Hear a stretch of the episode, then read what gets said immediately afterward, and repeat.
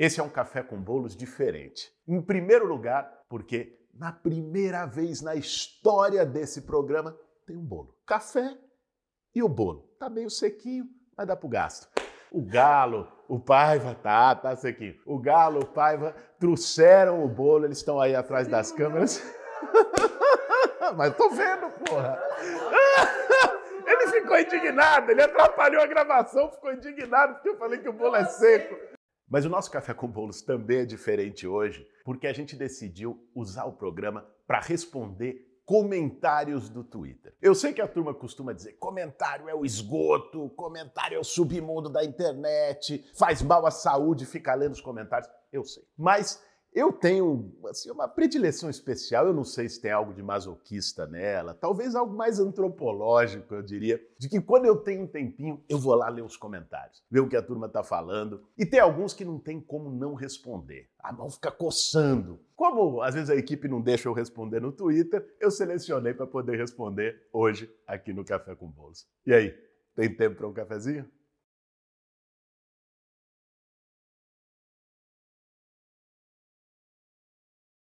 O primeiro tweet é do Sidney Amaral, que também é conhecido como conservador. Alguém tem que investigar as eleições de São Paulo. Impossível o Boulos ter passado para o segundo turno e o russomano ter tido tão poucos votos. CPI do TSE, disse o Sidney Amaral. O que é curioso é que, nesse mesmo debate, a gente selecionou um outro tweet do Renato, que eu acho até que talvez tenha sido eleitor nosso aqui em São Paulo. Acredito, se fosse voto auditável, você teria ganhado para prefeito de São Paulo. Muitos votaram em você e aquela pane travou os resultados. Sei não, tem garoto nesse angu, disse o Renato.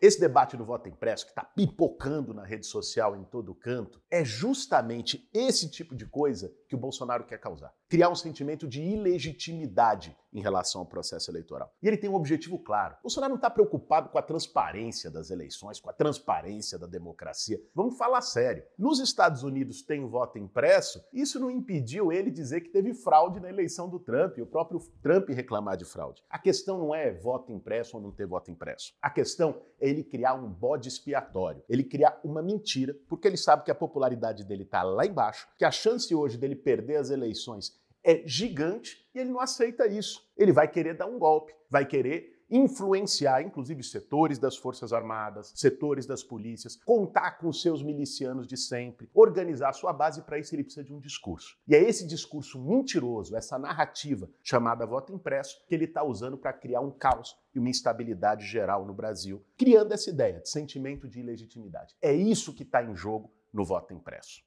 O debate é sério e diz muito sobre o futuro do nosso país, mas a internet realmente não perdoa. Eu vou ler para vocês um tweet que eu fiz quando a comissão da Câmara reprovou a emenda do voto impresso. Acaba de ser rejeitado na comissão um parecer sobre o voto impresso. A proposta do presidente golpista foi derrotada. Chega de mentiras. Aí vem o Henrique Fedorovic e diz: de negar o meu desejo. Aí vem o Bruno Mota eu te quero mais que tudo, eu preciso do seu beijo.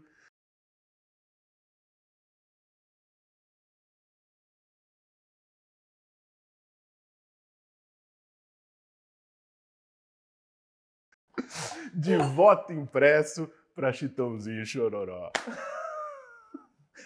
Esse aqui é do Rodrigo Alves. Rolê aleatório da lua. Hoje ela entrou na casa do vizinho e fez a ocupação de uma caixa. Desconfio que ela vota no Boulos. E tem essa foto aqui, charmosa, da gatinha lua em cima de uma caixa. O que eu já vi na internet de tanto gato invasor de casa que foi batizado de Boulos, se eu ganhasse um real para cada gato desse, vixi, estava feito. É a mentira, a fake news em relação a bolos invasor vai invadir sua casa. É uma coisa tão absurda que virou brincadeira. Virou essa piada e as pessoas batizando o gato e fazendo brincadeira. É assim que a gente tem que lidar mesmo com a máquina do ódio e das fake news. Aliás, Rodrigo, dá um carinho na lua por mim. Café e o bolo. Tá meio sequinho, mas dá pro gasto. Café e o bolo. Tá meio sequinho, mas dá pro gasto. Esse aqui do André Carneiro Linhares Fernandes provoca um bom debate para gente. Vamos lá. Eu quero o impeachment do Bolsonaro. Acho ele bandido e incompetente. Porém, sabemos que esse aumento da pobreza é 90% da pandemia em si. Um atraso que o idiota do Bolsonaro causou de dois ou três meses no início da vacinação não mudaria muito essa pandemia. Teria evitado muitas mortes, mas Aí segue o André dizendo que a questão econômica não teria sido definida pelas políticas do governo ou pela omissão do governo. Esse é um debate importante porque muita gente de verdade acredita nisso. E, de fato, a pandemia criou uma paralisação econômica no mundo inteiro. E isso, evidentemente, tende a aumentar a pobreza, aumentar o desemprego, aumentar a fome. É importante a gente pontuar que aqui no Brasil a coisa já estava descambando muito antes da pandemia, com uma política de corte de investimento público, que inclusive atrapalhou o combate à pandemia. Só o SUS teve cortado mais de 20 bilhões por conta do teto de gastos nos últimos anos, que tirou estrutura, profissionais que poderiam estar agora combatendo a pandemia. O desemprego no Brasil já vinha crescendo e aumentando. O Brasil já estava na iminência de voltar para o mapa da fome antes mesmo da pandemia, com desmonte de políticas públicas e de fomento à agricultura familiar. Então, a crise já vinha de antes. E mais do que isso, se a gente olhar para o mundo todo, aqueles países que tiveram melhor sucesso, tanto em salvar vidas como em salvar empregos, eles combinaram sempre duas medidas que faltaram aqui. Uma delas era as medidas de proteção sanitária, de isolamento e de apostar na vacina. O atraso na vacinação causado pelo Bolsonaro também gera atraso na recuperação econômica, porque só quando as pessoas estiverem vacinadas que a economia vai poder voltar a todo vapor. Precisava ter tido, durante o período mais grave, mais intenso, medidas de apoio social e econômico. Aqui só teve o auxílio emergencial a muito custo, contra a vontade do Bolsonaro, conquistado pela oposição no Congresso, e assim que ele pôde, ele reduziu o valor e reduziu o número de beneficiários. Então, no Brasil, não se salvou nem vidas,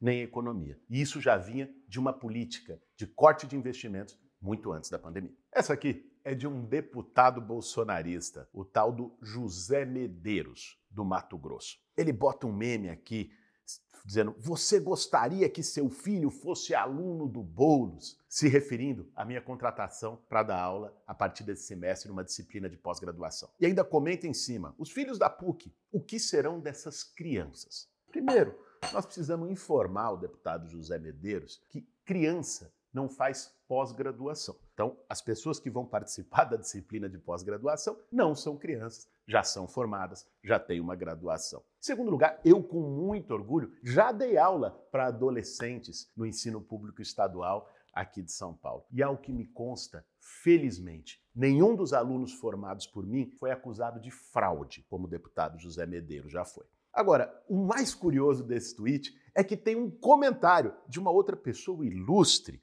Está aqui o Eduardo Bolsonaro, também conhecido como Eduardo Bananinha, que faz uma exclamação aos céus. Ele responde o deputado José Medeiros dizendo: Meu Deus! Indignado com o fato de eu dar aula. E já que o Eduardo resolveu entrar nessa discussão, eu aproveito para fazer uma sugestão para ele. Ele que tem pretensões de carreira diplomática, queria ser embaixador nos Estados Unidos, poderia fazer esse ou outro curso, na medida em que minha disciplina está justamente no programa do curso de Relações Internacionais. A gente vai tratar das experiências de movimentos sociais, de transformações urbanas nas cidades globais, trazendo as vanguardas hoje em várias cidades do mundo, Barcelona, de regulação urbana que permitiram reduzir as desigualdades e a segregação nas cidades. É um tema que me instiga e eu estou muito animado para seguir com esse curso. E aproveito aqui para deixar uma saudação aos alunos e aos meus colegas da universidade. Agora vamos com o Cícero Alvernais. Falou o cara que invade propriedades,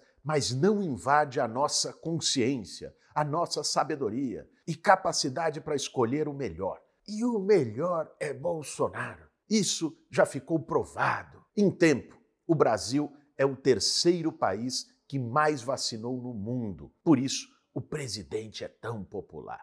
Primeiro, vamos corrigir alguns dados. O Brasil, infelizmente, não é o terceiro país que mais vacinou no mundo. Em proporção à população, que é o que importa, o Brasil é o décimo primeiro no ranking da vacinação. O que é dramático, porque a gente poderia está entre os primeiros, primeiro, segundo, terceiro lugar, pelo que é a capilaridade do SUS, que chega em todos os lugares. O nosso plano de humanização sempre foi referência internacional. Mas, pela política do Bolsonaro de boicote à vacina, nós estamos lamentavelmente, ainda lá atrás. Então vamos para o último tweet de hoje, esse do Roberto Amaro. Eu queria muito expulsar você desse país, te mandar para a Coreia do Norte. Queria ver a tua atitude por lá. Até ficaria no país para saber se suas lutas. O Kim ia te fritar no diesel na primeira palhaçada sua. Esse tweet, eu acho que é uma expressão fiel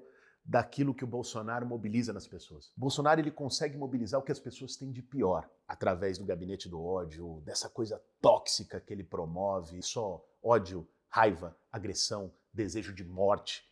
É isso que está em jogo. A gente está brincando aqui com, com os tweets, dialogando, ironizando um pouco, mas isso também é uma coisa séria. Isso evidencia a importância que tem essa nossa batalha de derrotar a fake news, derrotar o gabinete do ódio, esse clima que eles tentam produzir no Brasil. E se eu puder dizer algo para o Roberto, é que essa raiva toda que ele está exalando não é que não é boa só para a sociedade, não é boa também nem para quem está em volta dele, imagino que nem para ele próprio. Roberto, meu caro, põe amor nesse coraçãozinho. Esse foi mais um Café com Bolsa. Fala, fala agora, na cara da sociedade. Não, tá bom.